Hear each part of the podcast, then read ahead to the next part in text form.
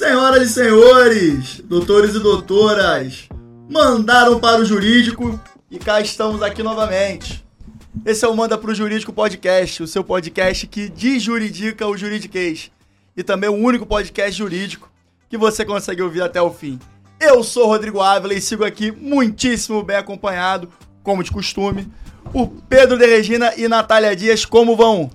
Tudo bem, graças a Deus. Aquele respzinho pra iniciar nossas gravações antes de vir pra cá e. Tiro porra de bomba. É, vamos esperar agora que os nossos ministros do STJ Excelentíssimo. julguem pela súmula 7 e derrubem o resp, que eu tô de saco cheio desse resp aí. Vamos em frente.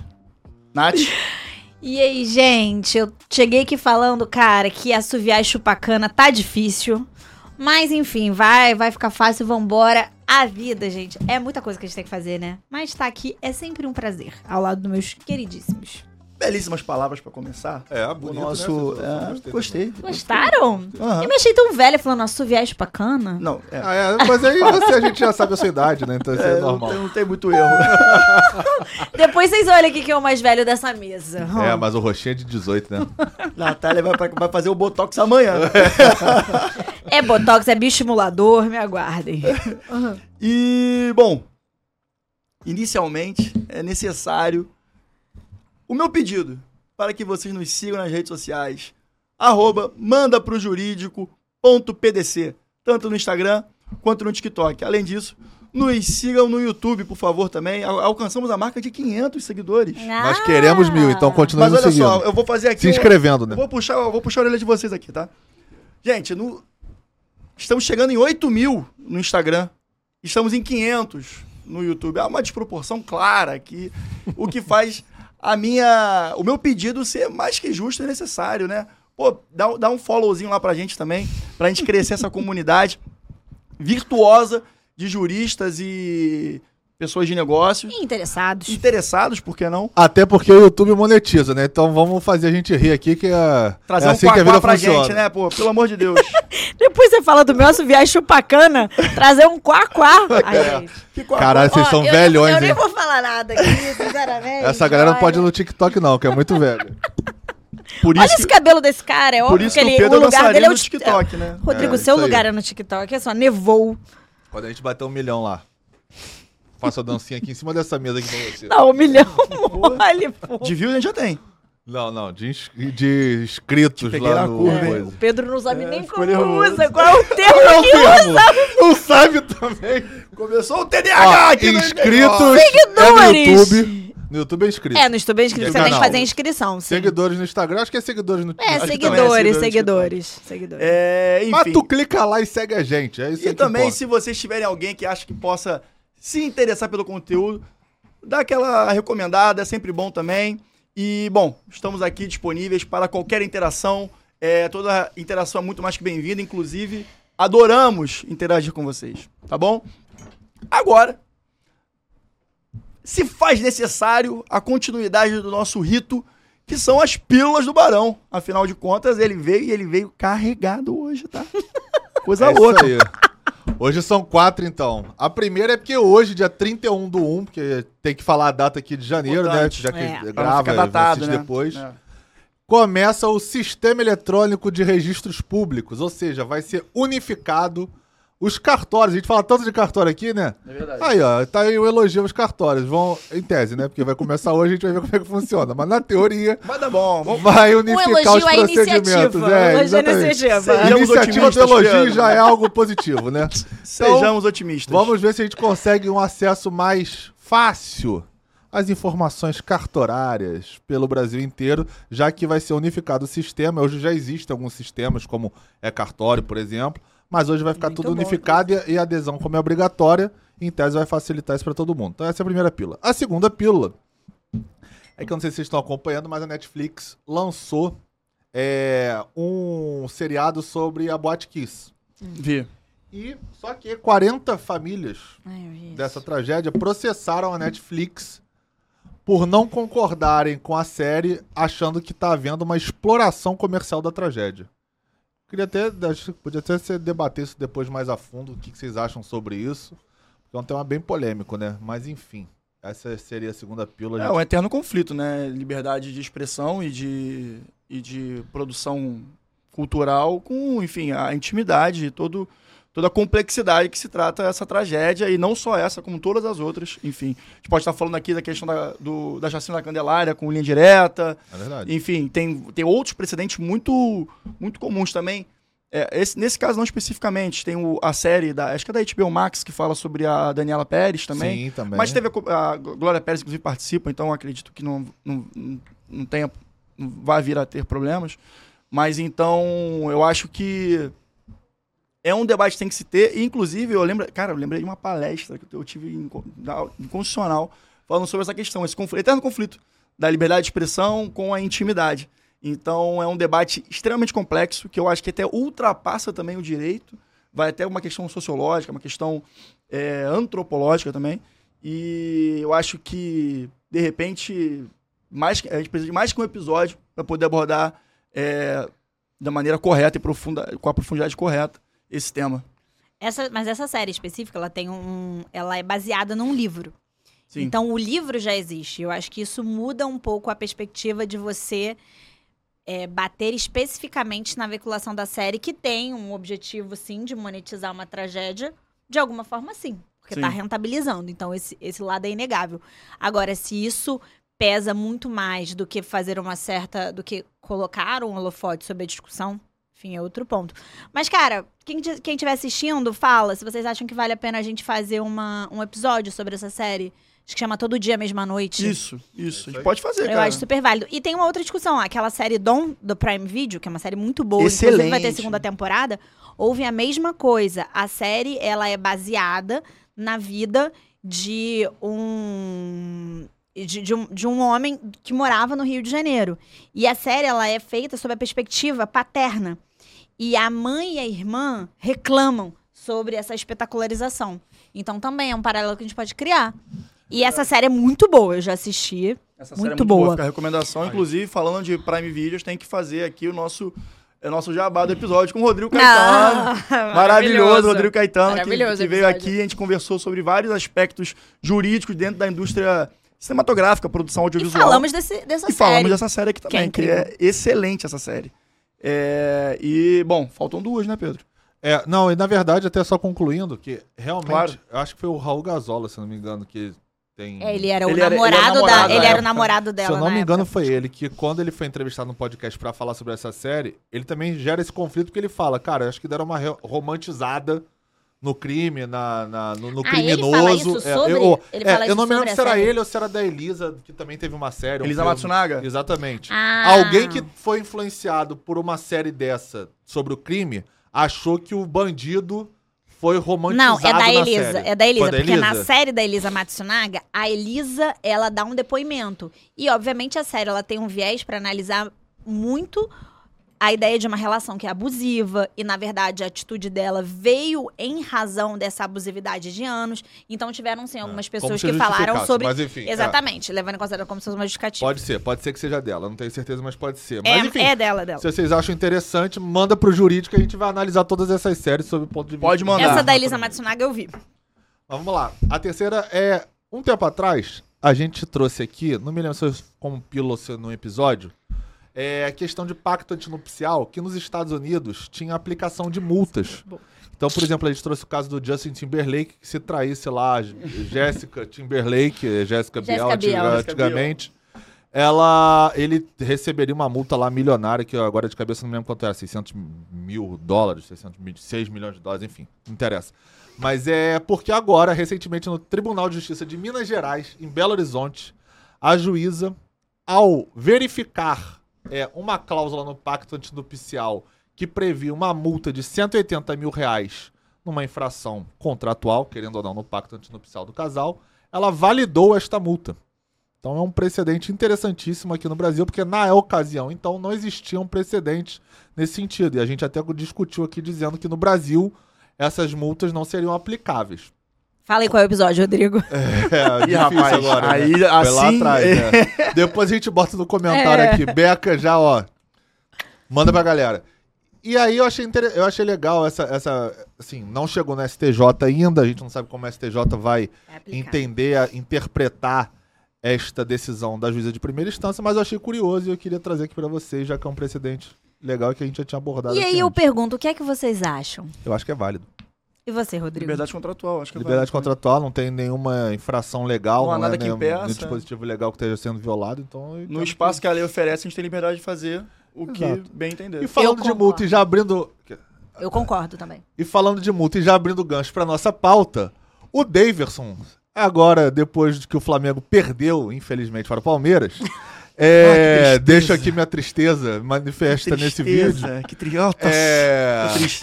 Ele Ai, comemorou. sofrendo. Tô muito triste com uma notícia dessa, e o cara soltando fogos. Tá assim. vendo? tristeza, Esse podcast tá só de conflitos. É conflito de bandido com mocinho, de vascaíno com flamenguista, do Daverson com Cuiabá, porque o Daverson foi multado, assim como vários outros jogadores come- quando comemoram um título do seu clube que tem identificação ou do seu clube é, que ele torce, mas que tá jogando em outros são multados. O Daverson agora, por comemorar o título do Palmeiras, foi multado. E eles estão querendo, estão discutindo eventual rescisão entre o Cuiabá e o Daverson. É, essa é a pílula, porque eu já abro para o Rodrigo começar a nossa pauta. É, essa questão aí acho que vai, vai dar pano pra manga. Até uma questão até um pouco. Vai entrar nessa área trabalhista, se é justa causa, se não é, enfim. São, é, é, é- Cláusulas contratuais também. vai ser bastante interessante esse- essa- isso aí. Se realmente rolar, não ficar só no campo da ameaça, né? Agora, para dar entrada no nosso tema, já puxando pro futebol também, eu vou fazer uma indicação e também pegando um gancho de série que o Pedro falou, essa temática de série. Eu queria indicar para vocês uma série. Natália, você sabia que o nosso querido ator Ryan Reynolds, o cara que faz o Deadpool e diversos outros filmes, séries românticas, sé- comédia romântica, etc., tem um time de futebol? Só não só sabia como assistir, obrigada pelo meu marido, não queria assistir. Na hora de dormir, ele, vamos começar a ver uma série muito legal com Ryan Reynolds. Eu falei, Pô, Vamos! incrível! Quando ele come- começou a o Ryan Reynolds com. Como chama aquela coisa? Tipo um. É, cachecol. Um scarf, né? É, um Cachecolzinho. cachecol de um time. Eu falei, hum, não vai ser bom. Mas enfim, a série sim é muito legal. Série- Então, é- é- exatamente. Essa série é a seguinte, cara. É o seguinte. O, tem um ator de televisão americana que eu confesso não, não- que eu não conhecia, chamado Rob McElhenney. Também não conhecia. É, que Pô, gostei da eles... pronúncia, hein? Gostou? É o meu sotaque irlandês. Quando você falou Jéssica Biel, ele, Jéssica Biel. Ah. Eu falei, uau. É, e o Ryan Reynolds, eles fizeram uma parceria, né, uma sociedade, e adquiriram um time chamado Wrexham Football Club, que é lá do... Futebol Club. De, é de Wales. CCA, é assim que se É do fala. país de Gales, É, essa- esse... é, tá em dia. Alô, Flá- Flávio Augusto não, que eu CA, mas aí, Flávio Augusto, olha pra gente aqui, é, ó. pô, pô, geração de valor, né, Flávio Augusto? Que isso. É, enfim, eles compraram um time da quinta divisão da Inglaterra, que digamos que é o fundo do poço antes de você virar um clube amador na Inglaterra. E começaram a fazer um processo de estruturação do clube. Enfim, é o, é o, é o- que, se não me engano, é o terceiro clube mais antigo do mundo, uma coisa dessa, assim, é um time muito tradicional. E eles estão. E é muito legal você entender não só os aspectos sociais da cidade, que é Wrexham, é, e também a estruturação de um clube ah, praticamente no ostracismo né, do, do futebol, se tornando uma, alguma. tendo alguma proporção em função da série, em função do, do holofote que o, o- uma, um- uma pessoa como Ryan Reynolds coloca sobre o clube. E, e, e- e o fundamental que traz toda a abordagem do nosso episódio e do nosso podcast. A questão da profissionalização, gestão e administração do clube. Que eles começam a tratar o clube como uma empresa. E a partir daí existem diversas variáveis que vão de contratação de pessoal, de atletas, até a aquisição do campo de o estádio de futebol.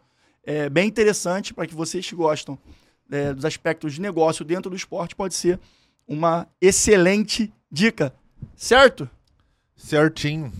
Agora, fazendo mais um gancho, a gente vai começar a tra- tratar da nossa pauta, que são os clubes que são têm gestão profissional, gestão corporativa e etc. E como isso pode é, também trazer crises, ah, assim como tivemos na Americana semana passada, que a gente muito bem trouxe aqui. Inclusive, muito obrigado por todos os feedbacks sobre o episódio. É, a gente vai trazer o primeiro case aqui que a gente gostaria de, de apresentá-los, que é o da Juventus. Juventus, ela mesmo. O, a gigante, Velha Da- senhora. Vecchia Senhora da Itália. É um clube tradicionalíssimo. Cristiano Ronaldo jogou recentemente, enfim. É, Maldini, Zidane. É, Maldini não. Aquele francês, como é que é o nome? Platini. Maldini era do Milan, né? Platini, confundi com Platini. É, enfim, que ela nesse momento se encontra em mais uma pendenga judicial. Ela adora não, o furacão, né? Ela é, ela é boa, ela, ela é Ela é treteira. boa no caos. É Ela é boa treteira. no caos. É treteira. E aí, Pedro, o que, que você pode começar a trazer pra gente sobre isso aí? É, lembrando que tendo caos no futebol italiano, a Juventus tá lá, né? Marcando presença dela. Exatamente. Ela já tinha sido rebaixada, inclusive, lá nesse século ainda Foi por. por manipulação de Manipulação de resultado. Ih, mó kizumba. Recentemente, inclusive, em abril do ano passado, ela também já tinha sido envolvida com outros clubes que acabaram sendo absolvidos sobre questão de transferência de jogador. E agora, a velha inconsistência contábil Ah, inconsistência contábil, né, Natália Dias? Cara, eu vi. a Juventus. Eu vi uma, uma pessoa de uma, de uma asset falando que inconsistência contábil talvez seja a expressão de 2023. Até agora. Se Eu fosse adorei. música, seria a música do carnaval, eu né? adorei inconsistência. e Virar uma aí. Ivete Sangalo, você tá perdendo essa chance de fazer uma música com o hit do momento. Inconsistência contábil. Exatamente. Porque o que aconteceu? É, tudo se inicia, acredito, é, com, relação à inconsistência contábil. É, só pra deixar claro, não é igual a inconsistência contábil da Americanas, é só o mesmo termo que foi usado. É, até porque, como a gente já falou isso algumas vezes, são legislações diferentes e, enfim, Além as disso. consequências também serão, por óbvio, diferentes. Até pela própria natureza de cada até a uma de cada um dos é personagens envolvidos. É, tudo se inicia na pandemia, é, onde foi comum muitos, muitos clubes cortarem ou reduzirem drasticamente os salários, por, né, porque a renda estava sendo reduzida em função de tudo que ocorreu em 2020. E, bom, nesse acordo com, de redução de, sa- de salários, foi-se combinado com os atletas que teriam uma redução durante três meses de salário nessa, nesse momento. Entretanto, isso só, foi, isso só aconteceu no primeiro mês. Os outros dois meses, no qual foi informado ao mercado, e é importante informar que a Juventus está na Bolsa de Valores da Itália. É, isso aí, quando a gente fala está na Bolsa de Valores da Itália, entende-se transparência 100% sobre todas as suas questões financeiras nesse sentido. É, foi feito só na primeira. E aí aconteceu a inconsistência contábil, para começar, na, nessa questão, porque os outros dois meses, onde foi informado ao mercado que você teria é, redução de custos e valores de salários, etc. E quando a gente fala de salário de atleta, a gente está falando de valores astronômicos, não ocorreu. E não foi informado e as coisas conti- continuaram é, fora da planilha, né, Pedro? Posteriormente a isso, também é, diversas transferências de atletas foram é, obscuras e, como o Pedro bem disse, analisaram 62 transferências, sendo que dessas 62 transferências ocorridas na Itália, 42 eram do time azul e preto de Turim. Branco e preto, né? Mas falei, enfim, falei azul e preto? falou Falou. azul e preto. Corinthians de Milão. Branco e preto, os Bianconeri. É, pois é. E, gente, e aí o que, o que eu queria dizer com isso? É... Nesse momento, no Brasil, está ocorrendo a questão da SAF, né? A- a- nós já temos na Série A, salvo engano, são três, né? Estabelecidos, Cruzeiro, Vasco, Botafogo e Bahia, quatro. E é uma O tendência... Cuiabá tá na primeira ainda? Cuiabá tá na primeira, eu não sei... O Cuiabá também é SAF. Também é SAF? É. São cinco, ou seja, um quarto da, da Série A já é SAF. E a lei é, é recente. Fora que tem Atlético Mineiro que vai provavelmente vai virar essa. Eu acho que eu vi um estudo que provavelmente esse ano, tipo, metade dos clubes da Série A vão ser SAF. Eu não sei se até o final desse ano, mas até 2025 eu tenho certeza. Com certeza. É, Até mais de repente. Até né? mais de repente. E muito se fala que, ah, não, a SAF veio para resolver tudo. A SAF é a solução dos problemas. Cara, pode até ser a solução dos problemas, sim, se você fizer da maneira adequada e correta. A gente está vendo aqui que o case da Juventus é gravíssimo. E, bom, temos clubes na, na própria Itália que já foram à falência, por exemplo, a Fiorentina já foi, já foi falência. Temos clubes na Inglaterra que deixaram de existir. O próprio Wrexham ia deixar, de, na série eles falam, ia deixar de existir. Se não fosse uma vaquinha da cidade, o time deixaria de existir. Ou seja, se você não aplicar os preceitos e seguir à risca toda a as diretrizes que são previstas na SAF, a faca vai cortar. Assim como está acontecendo em qualquer outra empresa normal. A gente mostrou ontem o caso, a semana passada, o caso das americanas, né, Nath? Cara, o que eu achei interessante, você falou agora da série do Ryan Reynolds, que era o que eu ia falar antes, era, foi o gancho que eu pensei. Quando você trata especificamente de futebol, é, e eu não tenho uma relação muito profunda com o futebol em geral, com esportes em geral. Então eu não tenho uma relação de afeto, de afetividade. Não me atrai pelo afeto.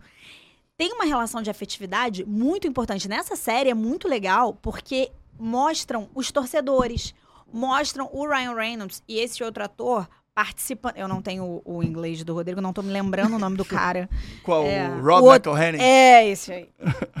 é, eles falando numa assembleia, porque eles deveriam é, convencer os associados, como acontece aqui também nos clubes do Brasil, para que eles pudessem efetivar essa compra. Então, o futebol, quando ele está querendo transitar entre uma ideia de associação e um certo amadorismo que se relacionava com o lazer para ultrapassar a barreira e se tornar uma empresa, ele encontra algumas dificuldades naturais, porque a própria compreensão daquilo como um business talvez seja difícil. Então, por exemplo, é, a, a Juventus, eu não entendo perfeitamente sobre a Juventus, mas eu entendo sobre empresas. Empresas têm que ter a sua, principalmente empresas listadas em bolsa, ainda que seja em bolsa italiana, que não tem esse nível absoluto de relevância, mas tem algum dado, né? Que você não, se você não consegue entender que aquilo que você tem é uma empresa e você tem deveres de transparência e, deve, e com implicações seríssimas, você está compreendendo mal o negócio, porque aí, corrija-me se eu estiver errado, parece que a Juventus perdeu ou vai perder 15 pontos, o que pode, o que pode tirá-la da Champions League, que, ou seja, tira ela de uma rota muito relevante no futebol. Financeiramente, inclusive. Exatamente, financeiramente. Não só esportivamente. É, esse é o ponto. No futebol europeu. Então, talvez dessa forma, é, no futebol europeu, fique muito claro que você tornar o seu negócio, ainda que você, ainda que ele seja um negócio que tenha como identidade precípua a relação entre os torcedores e o clube, quando aquilo se torna um negócio, um negócio é brincadeira de gente grande.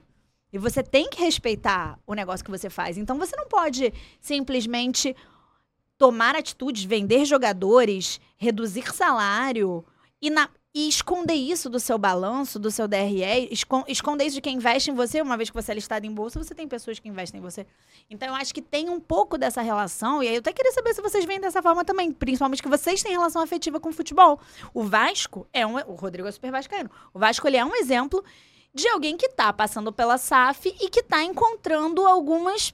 Não sei se o ponto é barreiras, mas discussões.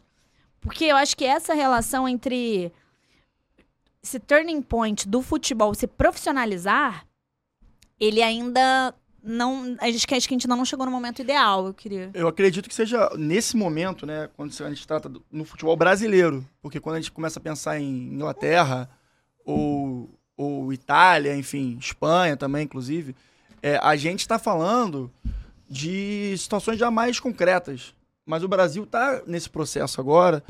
Teve a lei da SAF, né, que a gente vai abordar aqui, teve um incentivo para essa profissionalização, porque a gente estava caminhando para um, uma falência coletiva de clubes. A verdade é essa. É, devido a gestões temerárias de diversos, o, o Pedro é flamenguista, o Flamengo conseguiu se salvar porque no momento certo entrou uma pessoa certa que começou a implementar processos corporativos e de... Foi o Landim, né? Não, foi antes, foi o Bandeira, ah, foi antes, é. Bandeira de Melo que começou a implementar questões de governança corporativa, govern... boa governança, etc. Visão de negócio, né? Exato. É o que eu tô falando. E, e o mérito Deixou é de ser um dirigente não... apaixonadaço, virou um dirigente talvez com um olhar mais profissional. Não é apaixonado, mas não, ele conseguiu... Eu, por favor, é, Ele conseguiu eu. colocar esse Quero filtro... comprar briga com o flamenguista. ele conseguiu colocar esse filtro profissional antes do, do DIC estourar. Sim. Entende? E agora, uma vez já concretizada a questão da SAF nesses clubes que, eu já, que a gente comentou anteriormente, eu vejo uma barreira muito mais cultural que propriamente é propriamente profissional, porque uma vez concluída a aquisição, não tem muito para onde fugir. Agora a questão é a adaptação cultural de torcida, clube associativo. E de quem porque... tá lá dentro. Exato. Acho que é um porque pouco a quem separação, tá a, a SAF, o princípio da SAF, para quem não sabe, é a, colocar em dois polos o clube. É afastar a operação futebol do clube associação.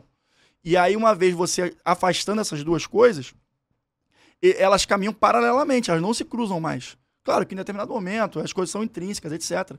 Mas é, nasce outra pessoa jurídica na operação. Entendeu? E essa pessoa jurídica é que causa essa, esse conflito cultural, assim, eu acho. Inclusive, fazendo um parênteses nessa divisão que você estava explicando agora, é muito curioso porque teve uma decisão agora recente no Tribunal de Justiça do Rio de Janeiro, a qual a juíza entendeu que uma dívida de um jogador, de um ex-jogador de basquete do Botafogo, não poderia cobrar na SAF. Lá naquele, naquele crédito da SAF e uhum. tal, que ela está submetida.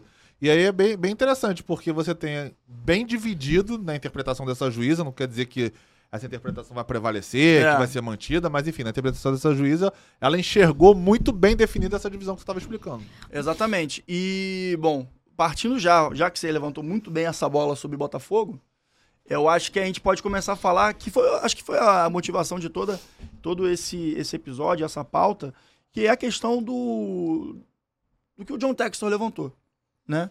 Que é, é a questão do regi... antes disso, perdão, eu comentei com o Pedro que eu acho que seria muito importante também de fazer a diferenciação entre SAF e associação. Claro, eu acabei de explicar que elas ficam separadas, claro. Mas aí eu queria, eu queria entender, eu queria que o Pedro levantasse para a gente começar a conversar isso, como é que funciona a diferença de uma sociedade anônima, no caso a Sociedade Anônima de Futebol, que é um, uma espécie, né, para a associação. Porque, por óbvio, são modelos societários diferentes e elas têm minúcias específicas. Pedrão, você pode levantar essa bola pra gente, cortar essa bola que eu levantei para você aí? Vamos lá. É, primeiro a gente tem que entender que os clubes de futebol que não são SAF, majoritariamente, eles são associações, né? Exato. E a associação, como a maioria das pessoas sabe, ela não tem fins lucrativos. Isso é uma outra discussão que a gente pode entrar depois, mas enfim, na teoria, um clube de futebol, por ser uma associação, ela não tem o um fim lucrativo as pessoas que ali se associam, elas se associam, no caso do futebol, por um interesse esportivo, que é o futebol, no caso, né, majoritariamente, que é o que a gente está falando. Então, é, um primeiro ponto sobre a associação é que a responsabilidade da associação ela não atinge os bens do sócio em regra. Por em quê? Regra. Porque ela ali os, so, uh, os associados não são sócios da empresa.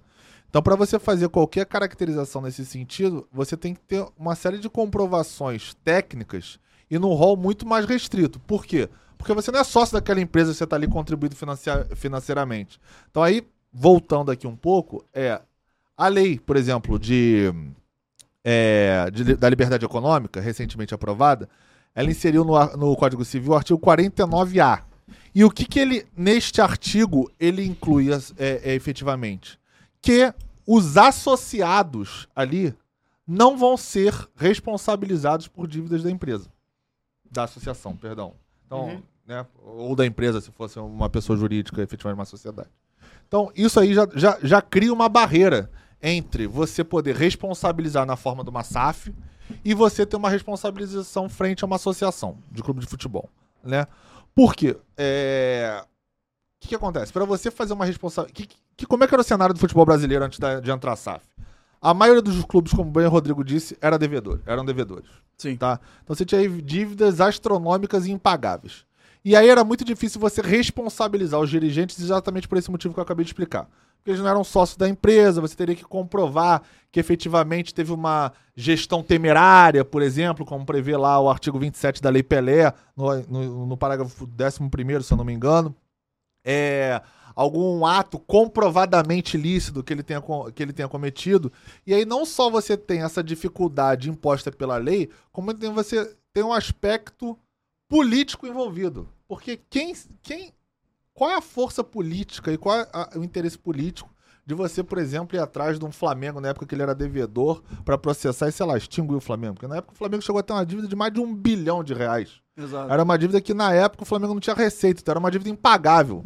Mas você não via como numa empresa, por exemplo, todo mundo ali em cima. Crédito trabalhista, pedido de recuperação judicial, até porque é uma associação, então tem outros aspectos envolvidos. Então, assim, você não via esse movimento. Então, todo mundo sabia que os dirigentes cometiam irregularidades, de uma certa de uma modo geral, mas ninguém atrás deles. Era muito difícil um dirigente, um cartola, como a gente chama, ser responsabilizado pelos atos dele. Por quê? Na, como eu disse antes, os requisitos para que você fosse atrás do dirigente, para você tirar essa associação da imagem de um clube, de uma entidade associativa por uma empresa, você tinha que comprovar, por exemplo, essa gestão temerária. Como é que você vai provar isso na prática? Os balanços não eram abertos, às vezes, publicamente. O Flamengo começou a ter balanço aberto e, e auditado pela Ernest Young, por exemplo, recentemente, na gestão de bandeira para cá. Antigamente era uma confusão. Você entrava lá no site e não tinha nada. Então você não sabia nem o que estava rolando de movimentação financeira, o que, que era declarado, o que, que não era. Era uma, uma confusão já danada. E, e digo isso pelo Flamengo, mas eu sei que isso era uma coisa, uma prática comum entre os clubes. Então, a partir do momento que você tem, por exemplo, uma associação virando uma empresa, você já começa a ir lá pro 50 do Código Civil. Que você tendo um abuso de personalidade, caracterizado, por exemplo, por um desvio de finalidade ou por uma confusão patrimonial, você pode efetivamente responsabilizar o dirigente por um ato dele contrário à lei que está gerando um prejuízo para aquele clube.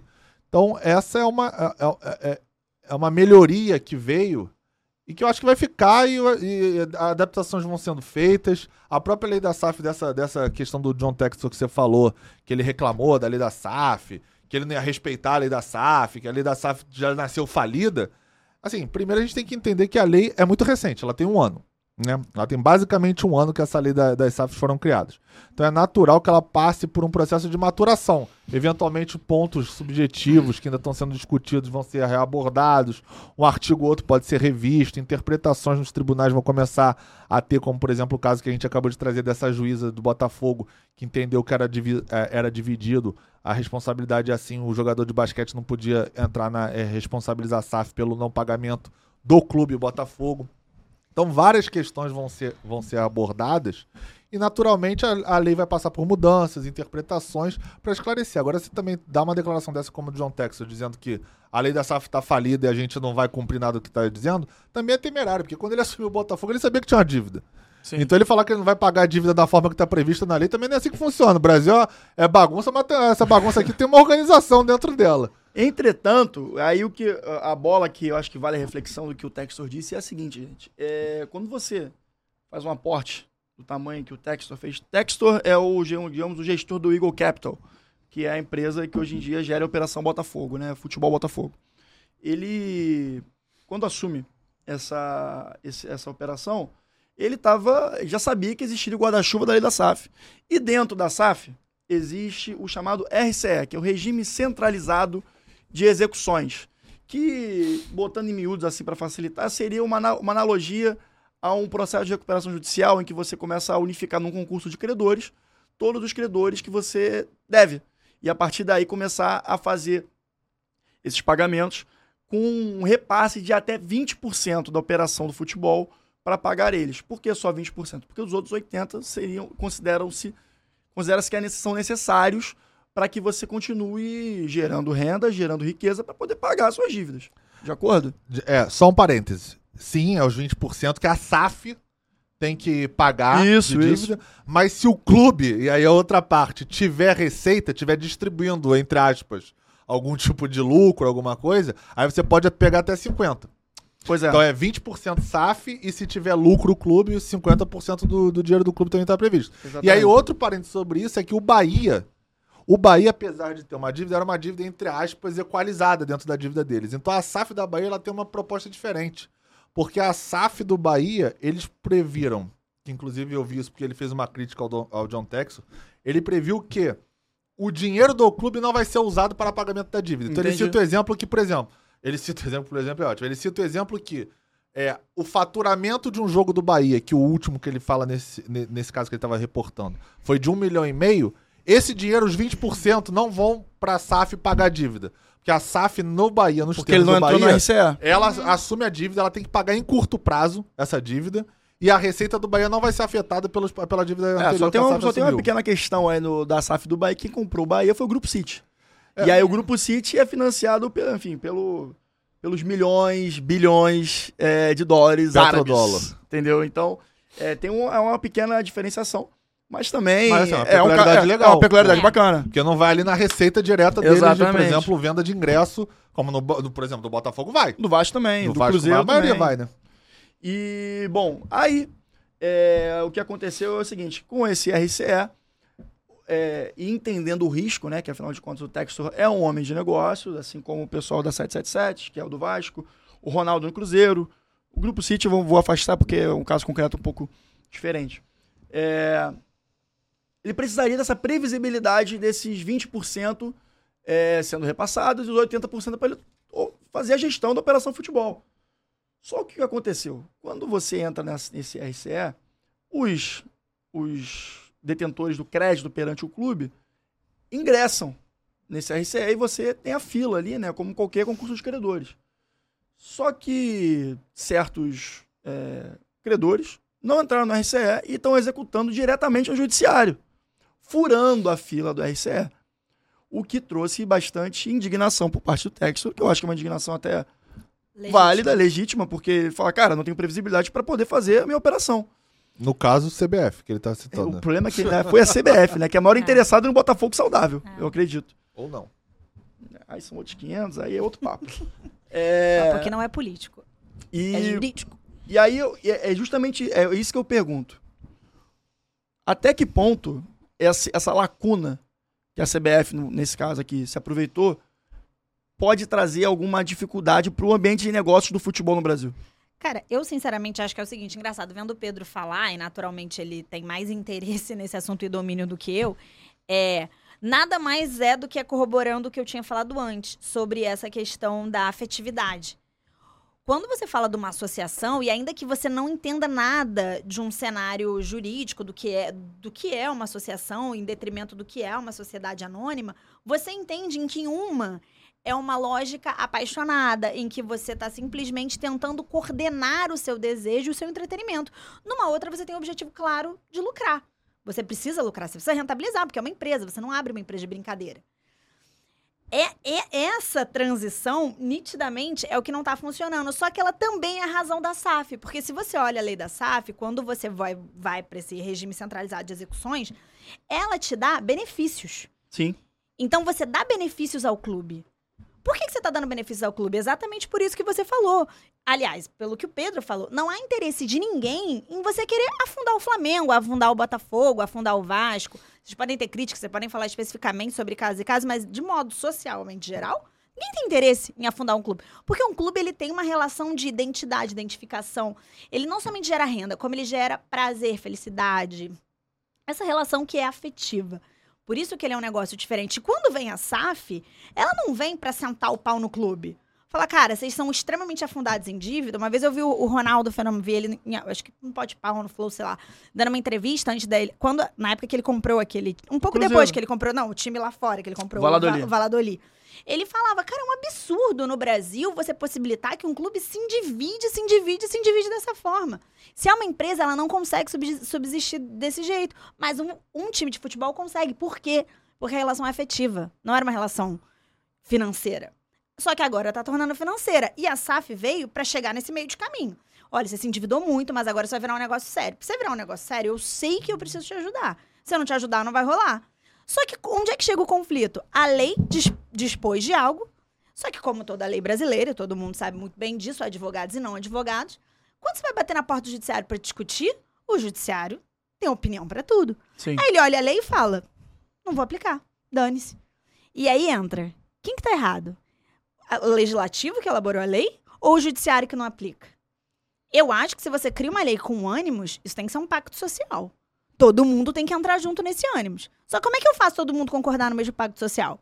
Eu não sei. Eu não sei essa resposta. É, Acho que essa discussão é, ela é válida nesse lugar aí. É, entendeu? segundo, enfim, é, a fonte que eu trago aqui é o Globoesporte.com, que é um portal é, sólido, né? Sim.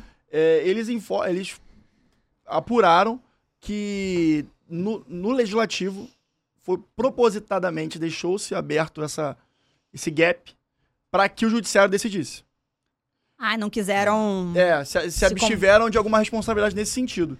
Sobre essa questão do, do todos os credores são obrigados a entrar no regime, Uhum. no, no RCE, enfim, é, Ah, cara, eu acho isso meio viagem. É, eu não sei dizer, mas a apuração é essa, então a gente tem que respeitar a apuração. Se de fato for isso mesmo, eu acredito que é temerário, porque. Por que você vai criar uma lei pra deixar porque o judiciário legisle sobre a lei que você tá criando? Na verdade, não, o judiciário, a jurisprudência, né? Ah, mas, é, o Mas ju- é, o os precedentes, que, os presidentes que diriam, que falariam isso. Agora, eu, eu assim como você fez- Famoso jogou pra galera. jogou pra Mas galera. assim, porra, aí você vai pensar, você movimenta todo o poder legislativo para elaborar uma lei que passa por comissões, passa por advogados, advogados das casas que estão envolvidas no, no processo. Aí você, che- beleza, chega numa denominador comum de uma redação, os legisladores vão lá e aprovam e vai lá, mas porra, peraí, vamos deixar aqui uma norma em branco. Mas independente se for ser- propositado ou não, isso aí, no final das contas, a gente tá vendo o que tá acontecendo. Eu acho mais fácil, como todas as outras Concordo. leis que a gente verifica no Brasil, é não terem um aprofundamento devido de como você vai pensar e executar aqueles artigos, escrever aqueles artigos. E aí você abre para subjetividade do judiciário. E aí o judiciário vai interpretar de uma forma ou de outra e aí causa toda essa confusão que a gente está acostumado. Mas exatamente isso. Então, mas É. não você fazer isso propositalmente. Foi o que você tinha falado a coisa. Uma coisa é você falar, ah, vou escrever qualquer merda aqui e você. Não, deixou o judiciário, já judiciário. o judiciário dá pitaco em tudo, já eu vou fazer qualquer merda aqui e Não, entrego. não, não foi isso que eu disse. Não, Eu você não falou merda, você falou, deixou pro judiciário escolher. Como se você fosse Deixou assim, para a deixou. subjetividade do judiciário. Então, mas aí, cara. Foi o que você disse agora, Pedro. Não, mas não- não- você não deixou pra subjetividade, você escreveu o artigo. Eu não acho que ele fez isso manifestamente Não, pra deixar o pra aprofundamento dessa questão da, ques- do- da questão do RCE deixou-se para a É subjetividade porque judiciária. você, Então. Rodrigo, disse que é intencional. É, o Pedro disse não que não que é é intencional. intencional, que naturalmente É o judiciário ia discutir, mas que não necessariamente a elaboração da Exato. lei foi intencional não, de não deixar sou eu que tô lacuna. falando, Não, é a fonte. Foi, Sim, mas o, foi você que falou da fonte do portal. É, pelo Não, amor de é. Deus. Então, eu não acho que o. eu tomo taca aqui do pessoal lá do, do legislativo e aí Não, eu, eu acho que. vou executar o manda pro jurídico. Pelo amor de Não, Deus. gente, olha só. Eu acho que assim, se, o- se isso foi o que foi dito no- na, no- na reportagem do Jack, eu não li, eu não acho que tenha sido deliberadamente feito dessa forma. Isso também é uma interpretação, né? O cara também, ele dá a opinião dele ali, enfim. É, mas assim, eu acho muito temerário você Falar faz- isso. falar que um legislador deixou para um julgador do Poder Judiciário, na subjetividade dele, analisar Um não, aquele né? artigo Vários. que ele escreveu, É. entendeu? É, Sei lá. Mas de qualquer forma, é, concluindo em miúdos o que está acontecendo no, no. Nesse momento é isso. Trouxe uma imprevisibilidade muito considerável é, pro, pro, pra, essa- pra pessoal da SAF, né, É cara? porque o que eu acho, Pros assim, investidores. é, é que o que eu acho que pode fazer sentido pode ter sido a, a energia, o ânimo que levou esse cara a escrever isso. Na verdade, eu nem sei quem é, não sei se é um cara ou uma mulher, eu também não li a, a reportagem.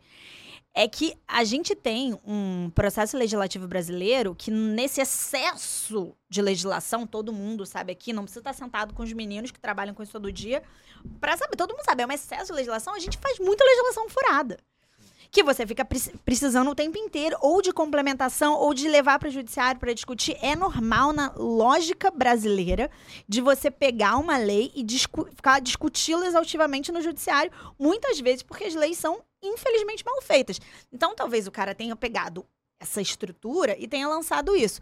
Mas eu acho, e assim, eu não. Não tô acompanhando detidamente para ver como é que tá a discussão das ações, como é que tá a- a- o posicionamento dos juízes, mas eu acho que entra muito também uma ideia de você não respeitar muito o, o ânimos da lei, porque todo mundo sabe aqui que norma tem vários viés de interpretação. E uma das interpretações, você tem, obviamente, a interpretação literal, mas você também tem a interpretação do espírito da lei. O que, que essa lei vem se propor?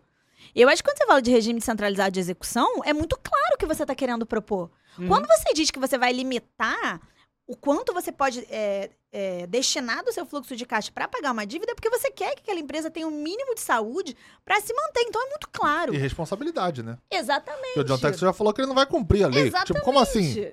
Entendeu? não cumprir a É, falou, não vou cumprir o percentual porque eu- a, a CBF furou a lista, então eu não Ah, vou cumprir entendi. o percentual. Aí, ou seja, vira Tipo, uma é, loucura é, mas total. uma coisa É uma loucura Porque total. A você- CBF não cumpre, Você cara... faz uma coisa que eu acho, que eu interpreto que não é correta, então também vou fazer uma coisa que eu interpreto que é da forma certa. E aí, cada um faz o que quer e segue É. o baile.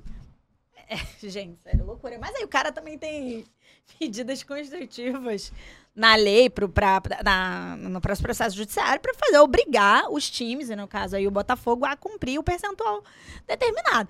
Mas ainda assim, eu tendo a, enten- tendo a achar, não li os processos, não vi as decisões, que também tem um pouco a ver com o espírito da lei está muito claro para qualquer pessoa. Qual é o intuito da SAF?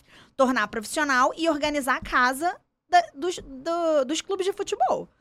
Beleza, o intuito é esse. O, potencial, o potencial de negócio do futebol brasileiro é É gigantesco. abs- absurdo, né? A gente, é, o futebol brasileiro é, como é que o pessoal fala, é, o pessoal fala não, né? Existe essa, essa questão mesmo. O futebol brasileiro é um soft power.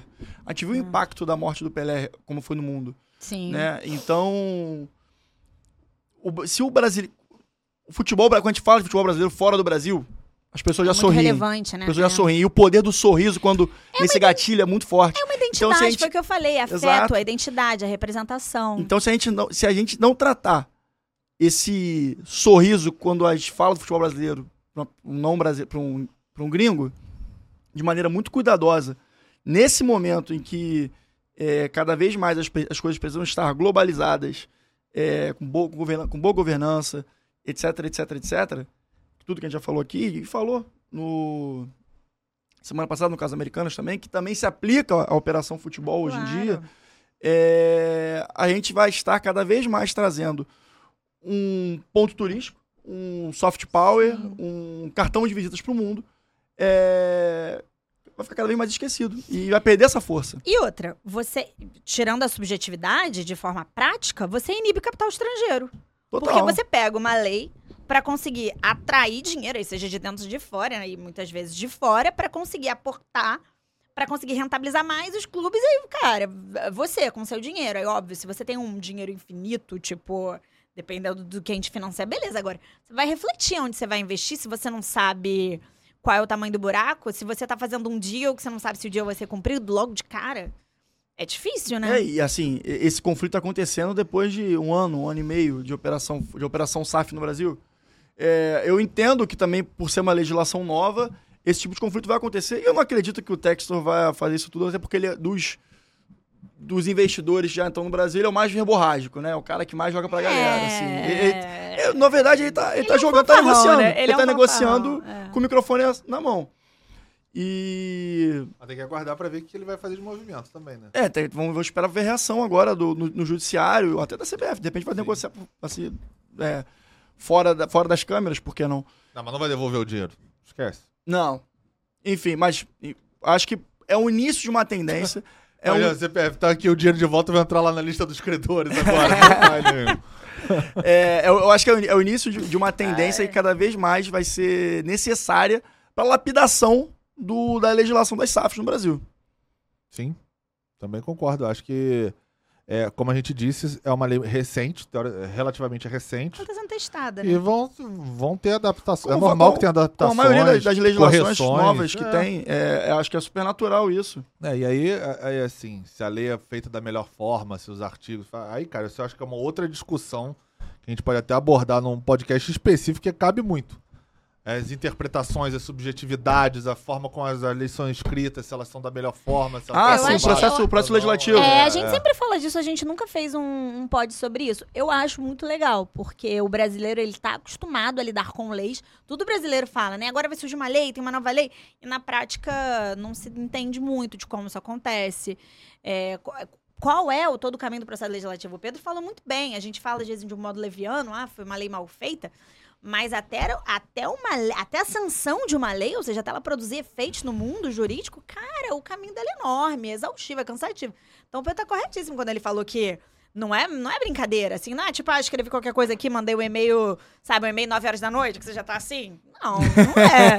não é Até porque assim, né? todo deputado e senador tem corpo jurídico, Sim, assessoria jurídica. Com certeza. Além das próprias, como a gente disse aqui, das, da- das casas. Então existe o Claro. advogado do Senado, o advogado da Câmara, Sim. a galera toda, em tese. Fora as comissões interessadas, que você Sim, traz fora a, a comissões, realidade, assim, além da, do- da adequação à norma, também tem, olha, gente, é isso aqui que acontece, como é que a gente pode fazer, não é? E fora que também tem parlamentares que também têm formação jurídica, né? Então, É, é, muita gente do jurídico analisando alguma coisa pra gente ter o, o- o- é, essas inconsistências redacionais na lei. Mas É. infelizmente elas são comuns.